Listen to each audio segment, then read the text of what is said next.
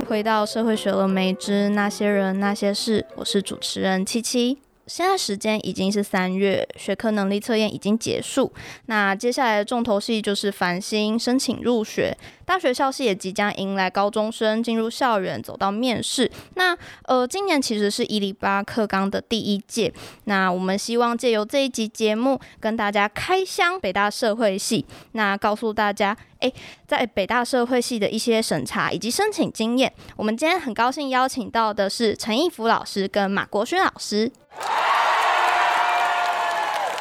在一零八课纲里头，在大学招生委员会里头的网站呢，其实有一个关于各校各系对于。呃，学习历程档案建议的准备方向。那其实，诶、我们可以看到，在北大社会系，其不同于其他学校的社会系，它其实针对了这个修课记录啦、课程学习成果等等的这些相关的准备方向里头，并不排除这个自然科学啦，或是科技领域。请国轩老师或是义福老师，可不可以跟我们说说看，为什么这个部分的规定或是准备方向跟其他学校有这样的不同呢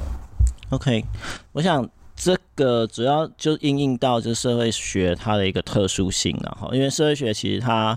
虽然说它是很基础的一个学科，但是它在往后的应用上面其实是非常的多元。好，那所以我们会希望就是，诶，如果你的基本的就是的训练，就你你在训练上面的话，有这些多元性，其实你都可以从社会学这边找到一个地方作为你生涯的一个发展。好，那所以这就是为什么我们会。有那么大的就是需求，那个跨域的这样的一个需求，这样。那国勋老师怎么看呢？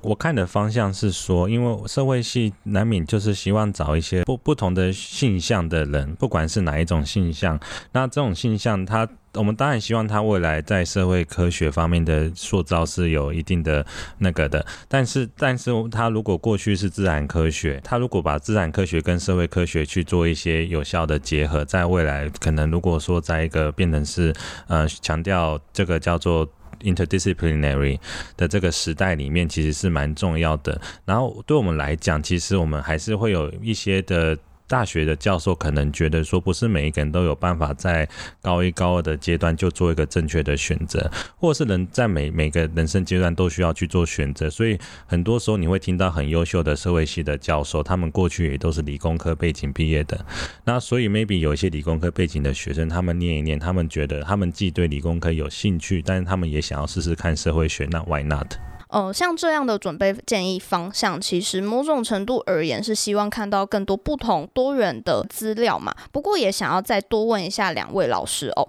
其实。呃，有些同学他可能是在最后才选择了不同的方向，他可能过去可能是自然组，可能呃志在理工科。那到了最后的阶段，他的学习历程档案里头，过去的资料都是关于这些可能物理化学啦，或者是生物、地科等等这些比较着重于自然科的档案里头。那要怎么样？就这些既有的资料来阐述他对于这个新的可能社会科学的兴趣啦，或者是老师期待他们怎么样去表达他们的转变呢？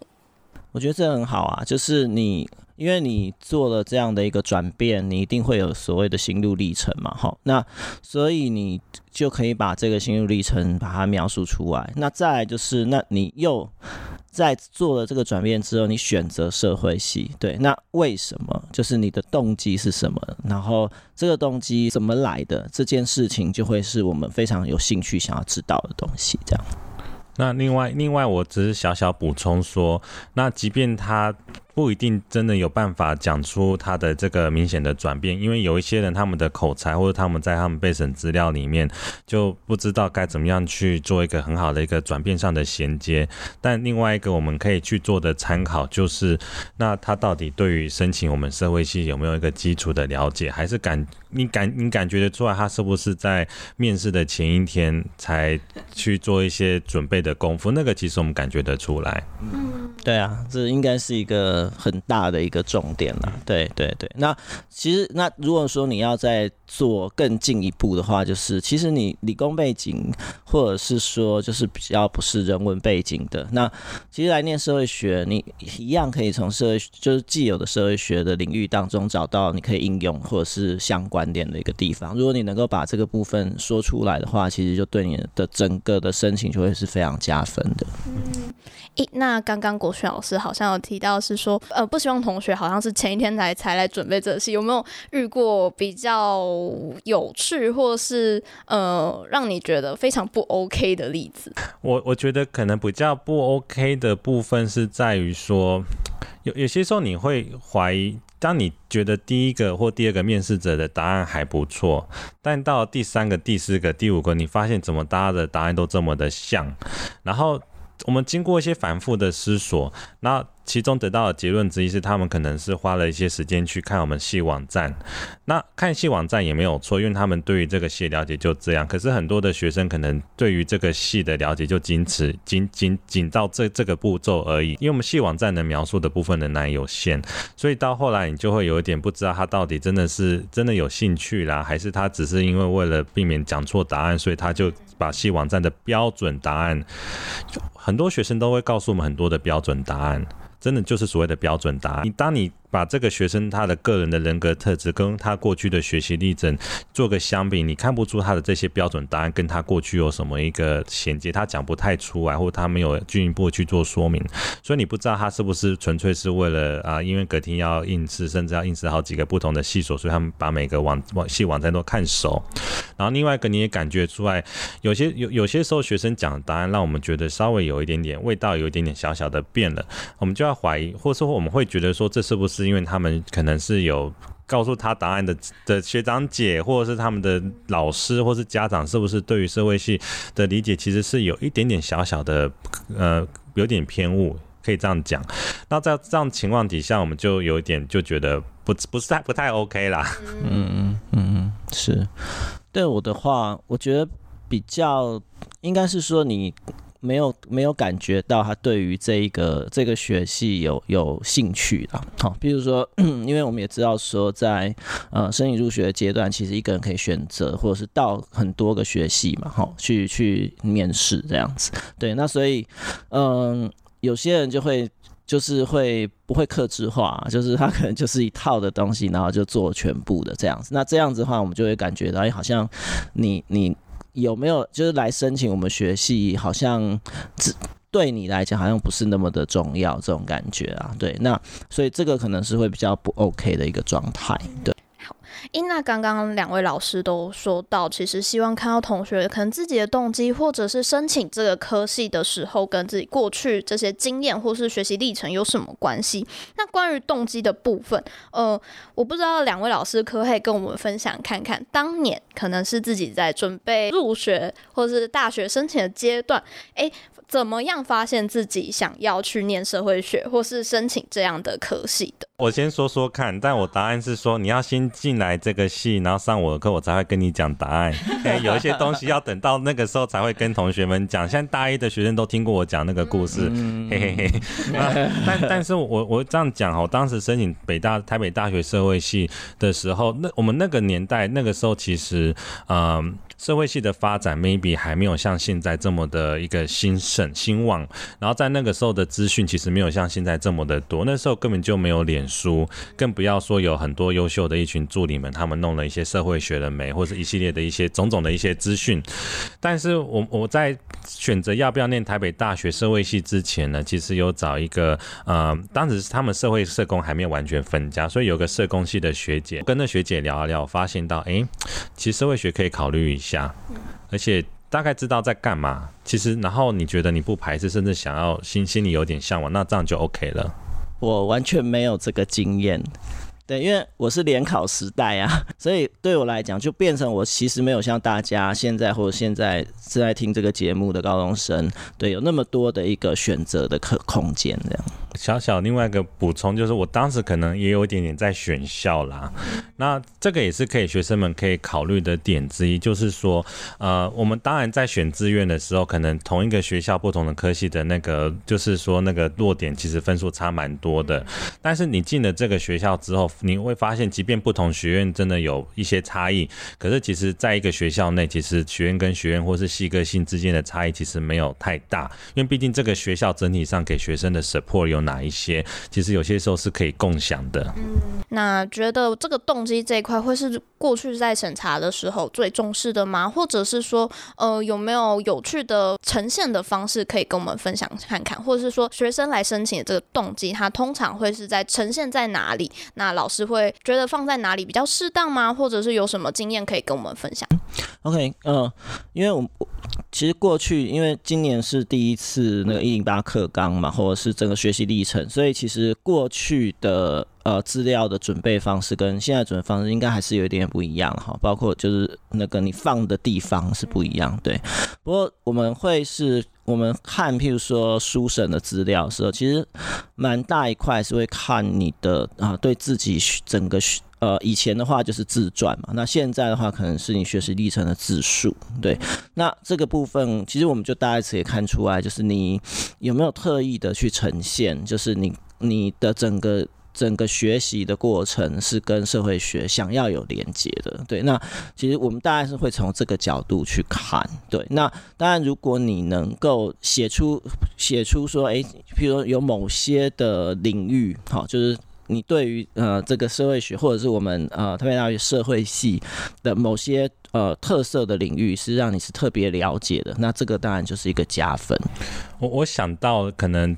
两大大概分两种层次的答案啦。那一第一个我称为是已经有，然后第二个叫做试试看。那以第一个已经有的代表事情，我们比较看到典型的是，因为有一些学校的学生，他们可能有一些人设班，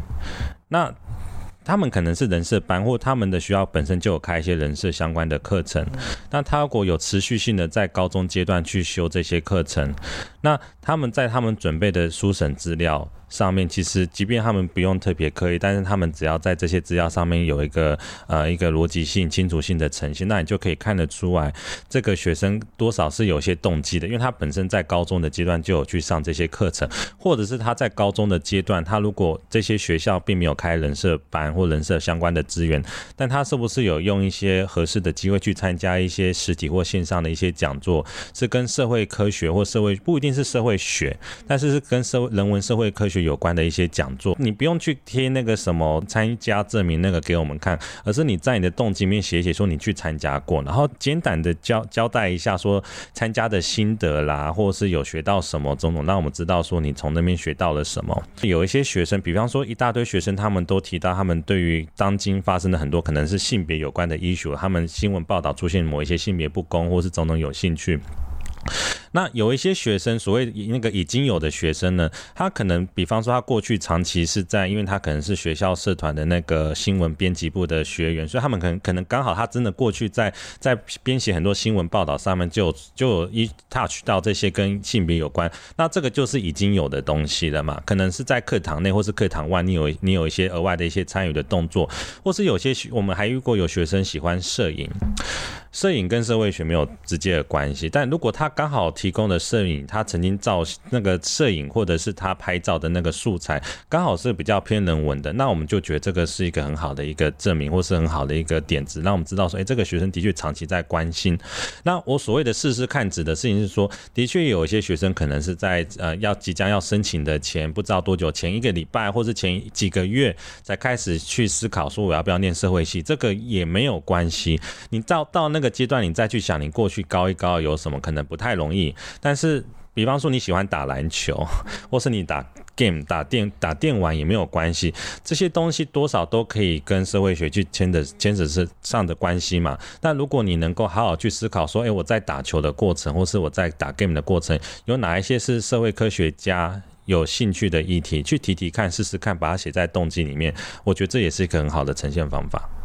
对，我想就是从那个试试看的那那一个好那那些族群好了，其实真的就是你需要去回想一下，因为呃，然后去呃拓展一下，就是你对社会学的一个初步的了解，对，特别是什么样的领域，譬如说像国军刚刚讲的 game，对不对？哈，就是游戏这一块，对，那游戏这一块的话，你就去想，就是不是不是要你写，就是你游戏打哪一关哪几关，然后你有多厉害这样子，或者你可以开台多久，好，不是这种东西嘛，好，你要去思考一下，那社会学从社会学的角度的话，你是要怎么样去看游戏这件事情，哈，所以譬如说像呃前前阵子像那个返校也好，或者是还愿也好，对，它事实上。它所造成的影响，实际上是不是只是游戏层面上面的？对，它实际上是对呃整个社会产生了一波的影响。比如说，大家对白色恐怖的探讨，好，然后或者是说对于就是宗教哈这样的一个探讨，对。所以，当你去触及到呃就是你自己有兴趣的主题，那你要去思考，就是你怎么样去跟你自己的那个跟社会学去做一个连接。刚刚两两位老师聊到的是这个动机。那那呃，其实这个部分也许是在过去备审资料就会有的一块。不过，想要再多问问两位老师的是，诶，其实，在新课纲这个学习历程档案新在上路之后，这个相关的准备资料里面，其实包含了非常多环节。那包含了可能修课记录啦、课程学习成果相关的自述，甚至自传以及自主学习计划等等的。那诶，想要多问的是，有没有特别期待看到哪些部分呢？可不可以跟我们稍微分享一下？可能关于是呃自主学习啦，或者是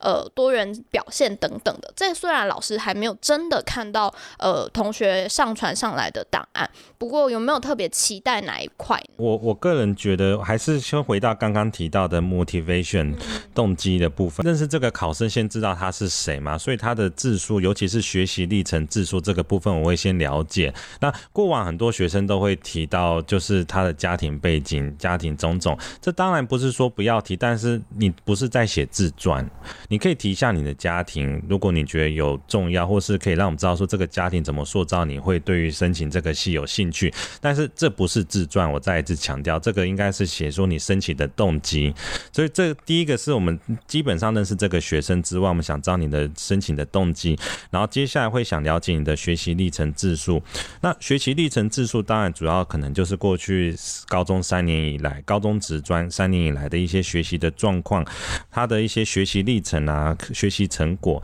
那我们当然会从中希望能够捞到，看看你有没有曾经做过，在你个人或是在你的高中老师的引导底下，有做出一些有趣的成果出来。这个东西我们会有兴趣，然后这部分会看看你从中是有没有有有一些可能跟社会学有关的反思。但是我们也知道说，这部分真的是非常的吃你的老师跟你的高中。其实全台湾好的高中很多，但是每个老师的时间跟他的专业都度都有限，即便都是教公民领域的教师。那所以接下来我会认为说，我们还是会保守的去看一下修课的记录。那修课我们也不是一定要找成绩最好的，或是你非要修一大堆跟公民社会领域有关的课程。但是我修课记录是其中一个要点，因为毕竟你到大学。阶段你还要修很多的课，而且每一门课都会有一些，还是会有一些的硬课，而且有一些硬课会要求学生们去背，或者是去去花很多时间去做阅读。所以如果你在你你的这个修课记录里面发现整个成绩是真的是明显的不 OK，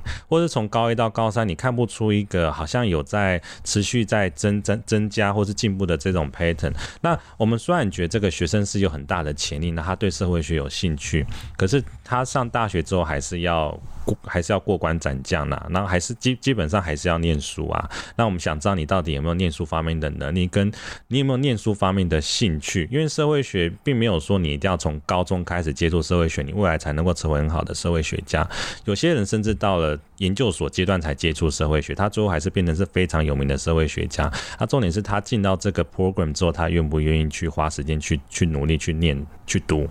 我会注意的是三个问题，好，就是就是我自己对这个人会问他三个问题，好，那第一个问题就是你到底在过去这高中三年或者是过去两年，不管，就是你到底完成了什么东西，好，这是我我会想要知道第一个问题。然后第二个问题就是，那你未来想做什么？就是你已经完成了高中学业嘛，那你未来想做什么？这是第二呃第二个我会想要知道问题。然后第三个问题就是，那你。就是有关动机的部分，就那你为为什么要来我们系？好，那当然你不是单纯的只是讲说你那来我们来念我们系的原因，而是这些原因应该是跟你之前完成的什么东西有关系，以及跟你就是未来想做什么东西有关系。对，所以如果你能够把这三个问题，然后以及他们彼此之间的关联讲得清楚的话，其实这个就会是让我印象很深刻的一个备审资料。那刚刚易甫老师有提到自己过去可能比较印象深刻备审资料，那不知道国训老师可不可以再跟我们分享一下？哎，过去的审查经验，像这样书审资有没有让你特别印象深刻的特质吗？或者是有什么呃比较觉得特别的例子呢？我想到两个特别的例子好了，那因为有有过去有一个是就是他是呃算是身心障碍学生，他要坐轮椅的，那。他他交了一个类似，不要说小论文好，就是类似一个观察的报告。那个观察报告从他们学校作为研究的出发点，然后去研究说这个学校可能在一些呃那个叫做身心障碍的空间，或有什么一些可以改良的地方。然后如果说未来能够让更多这样子的学生进来，然后有怎么样的方式可以去呃改善他们在学习或在学校园生活上、校园安全上能够有得到更多的保障。有看到是他从他的角度去出发，然后他。他有一个细腻的观察，就算这个观察的过程跟社会科学观察的过程 maybe 不完全一样，但是我们看到他有在细腻的一个观察的过程，所以我觉得有被 touch 到。然后另外一个学生也这种状况也有点像是他从他的学校出发，他可能也是完成他们的课程报告啊，所以他的那个报告内容就是去研究说怎么去改善那个他们那间学校外面的那个交通上面的那个动线规划啦、过马路啊种种，怎么会避免事故的发生。然后他做一些观察，然后 maybe 他用的一些。些这个研究的方法也是很简单，因为毕竟才高中生而已嘛。可是我觉得那个就还蛮让我们觉得他真的是有曾经有花过时间去做这件事情，而且重点是说他真的是也也有某种有某一些细腻性的东西。在他的这个报告里面有呈现出来，因为有一些学生他们在他们的报告里面放了非常棒的图表，我们很喜欢看到图表，因为我们总是希望学生们能够有一些具备统计或量化方面的基础。可是那些图表你看不太出来，那些图表的呈现跟他的研究问题或他的内容有一个明显的一个结合，那更不要说你不知道那图表是不是他自己做的。我觉得主要应该还是在于，就是他完成了一个蛮不错的一个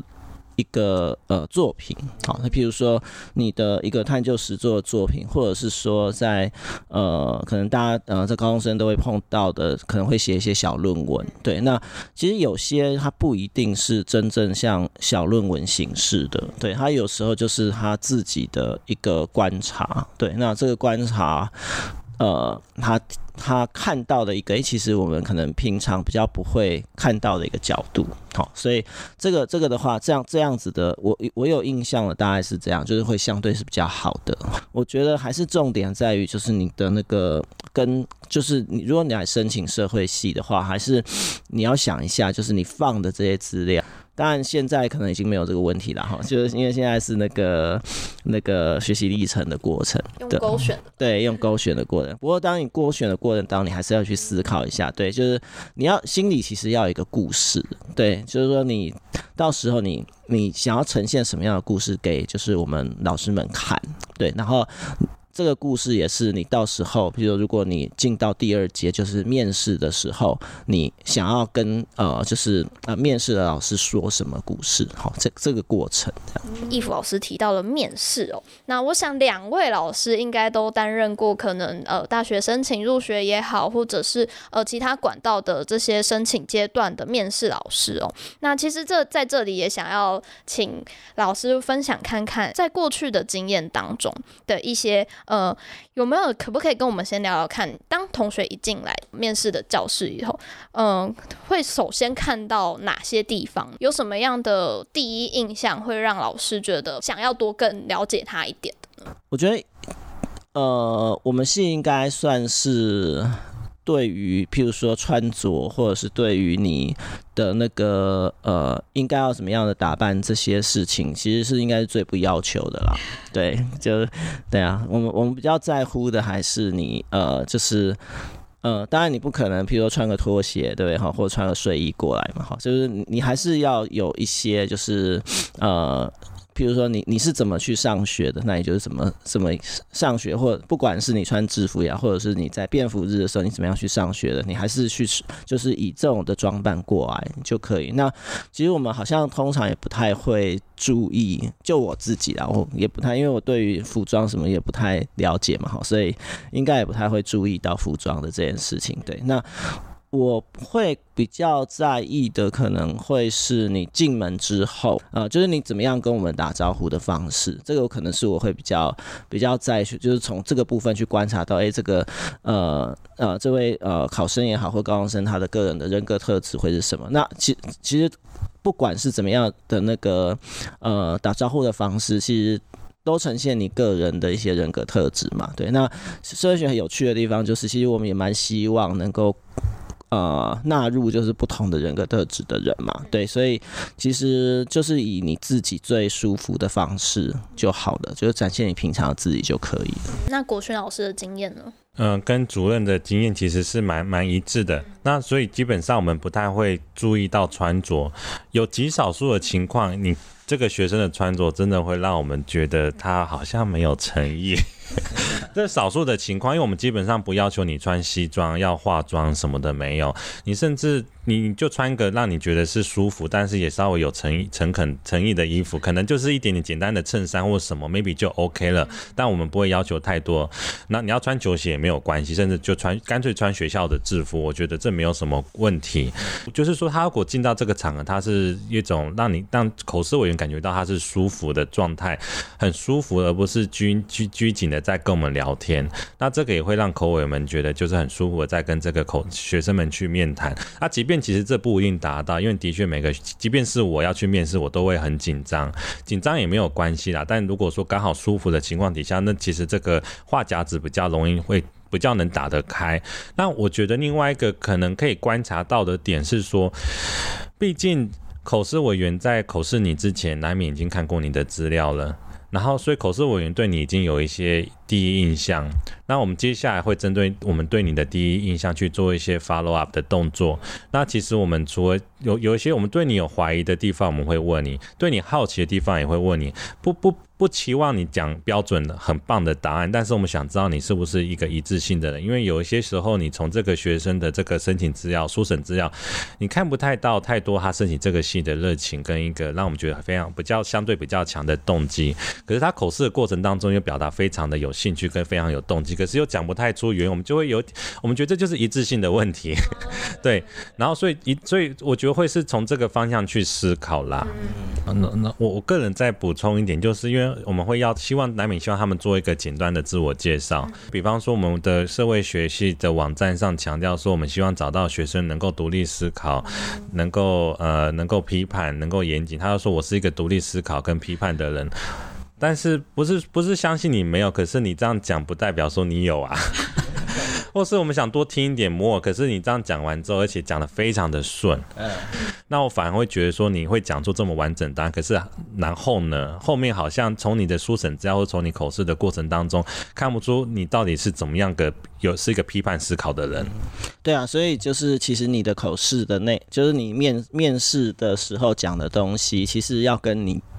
呃，就是勾上来的资料，其实要对，就是要要一致啦，这样子我们比较，我们才会觉得，哎、你是针对你自己的东西去做准备，而不是譬如说，呃，就是反正我勾了，我勾了这些上来之后，给你们看的是一个，但事实上我会准备另外一套，那这个时候就，嗯，当然我们我们当然会追问，然后就是其实。有些东西其实追问个一个两个问题，我们就大概知道说你你今天准备的东西其实应该就不是你自己准备的啦。对 对，那那可是可是这个就会让我们呃失去了真正了解你的，因为我们要花很多时，因为考试时间最多十分钟，对，那我们变成要花一堆时间是在厘清你到底是真正就真正的你是谁，对，那就失去的就是呃。失去的就是我们更深入的了解你个人的特特色或特质。对对，所以最好还是不要这样做会比较好。其实像两位老师讲的是说，哎，其实，在面试阶段，其实会担心说，看到很像是被搞过的同学，他虽然做了很万全准备，但他可能未必是他真实的样子。那当然，在面试阶段，老师会希望看到呃最真实的考生，或者是说，哎，有一些特质是你们所期待的，可不可以跟我们分享看看这样的特质大概会是什么样子？当然，其实我们会说，哦，可能社会系也希望有一些多元的同学一起进来念，但是有没有什么特别吸引你目光的吗？我觉得个应该是个人偏好，就是其实每个每位老师他个人的偏好都不一样。对，那譬如说以我自己的话，我个人偏好就是会比较是希望他。呃，不一定需要有很好的口语表达，可是他怎么讲？就是有些人是演说型的那一种那种嘛，哈，就是譬如说他可能有演变社的经验或什么。可是我个人的话会比较。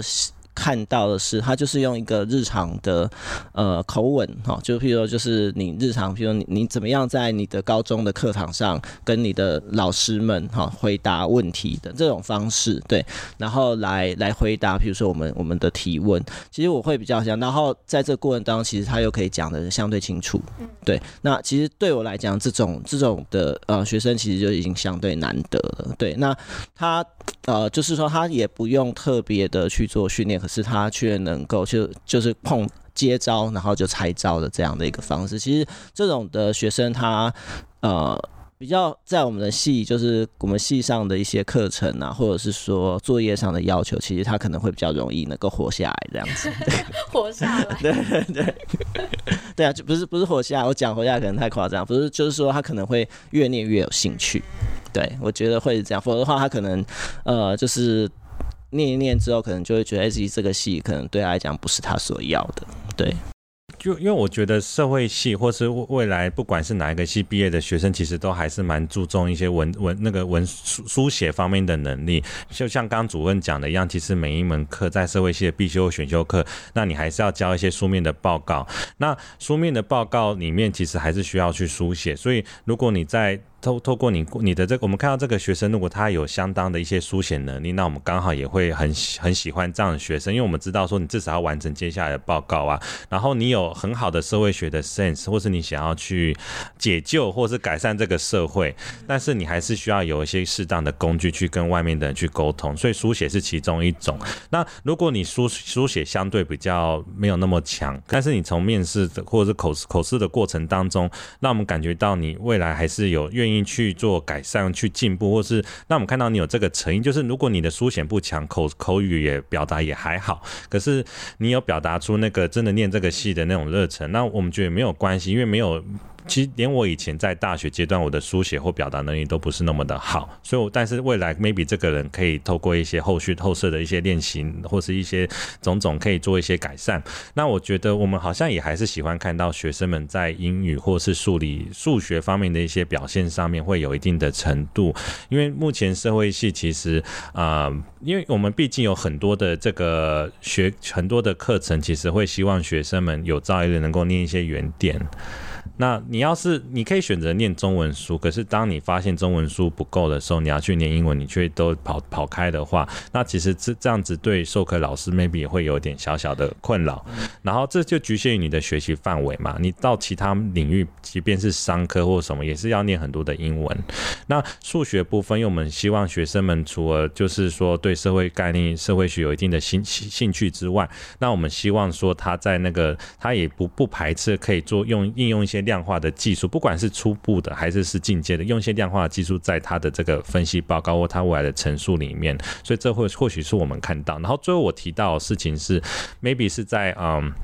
这学生就是他，他如果真的是有这方面的兴趣，即便他我刚刚提的这些能力他都不一定有。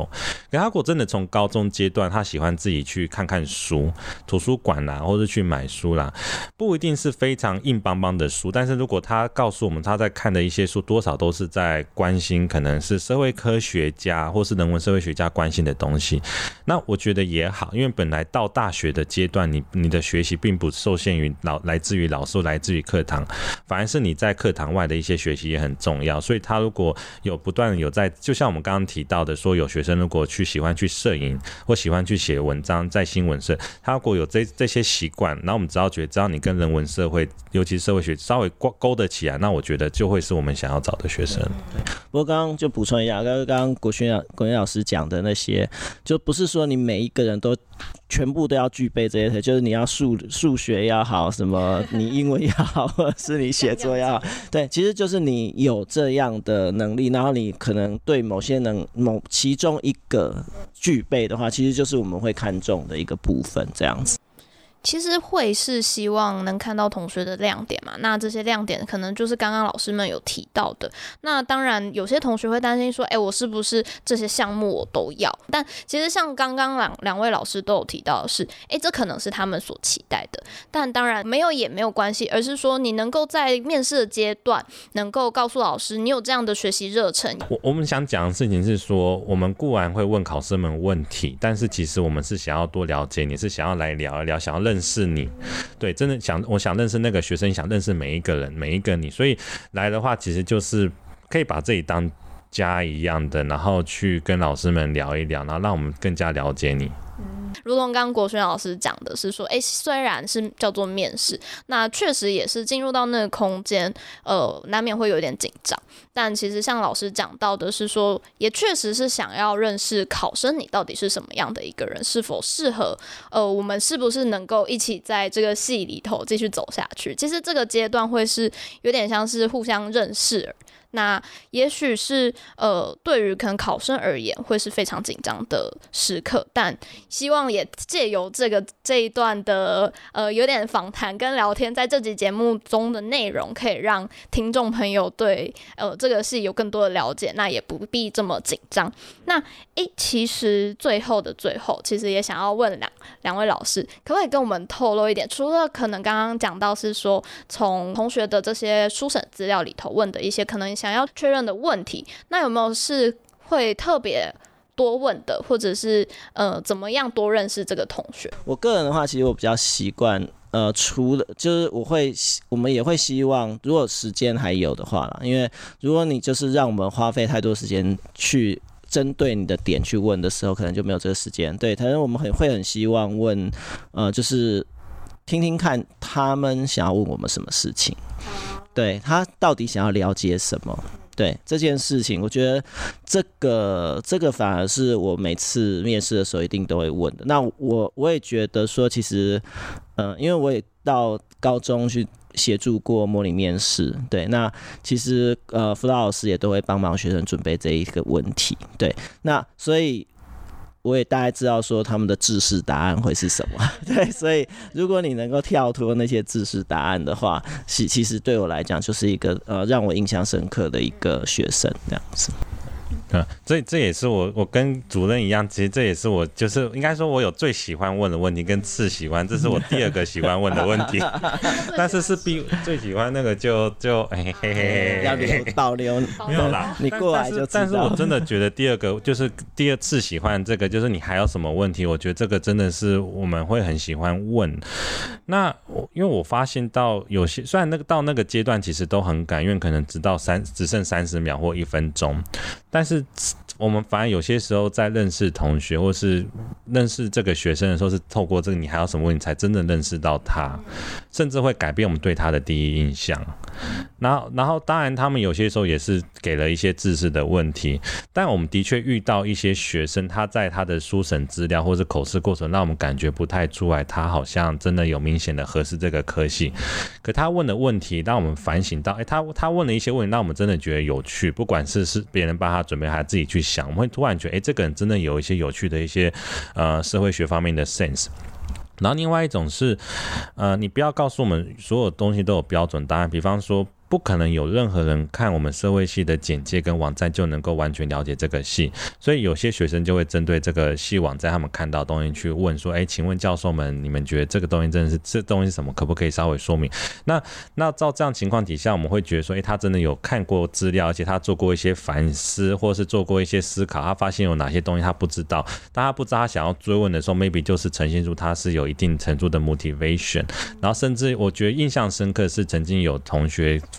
表达说，他可能是在学校的老师，或者是他的家长跟他反映社会系是种种种种种种，或者社会学是种种种种种种。可是真的是这样吗？老师们，那个主主主老师们，你们觉得是这样吗？那时候有点考倒我们，可是让我们突突然觉得他真的露出他非常真。真实跟诚恳的一面，即便我们没办法给他很完整答案，可是突然发现到他有在思考，然后把在外面听到的讲法，他拿出来跟老师们想要去寻求一个验证，我觉得是蛮有趣的。对，没错。在这个系里头，其实也很希望有拥有不同特质的同学来加入我们这个系，那也非常期待在见面试的阶段见到更多不同的听众朋友喽。那我们今天的节目就会到这边，那非常谢谢大家的收听，那拜拜喽。嗯，拜拜。拜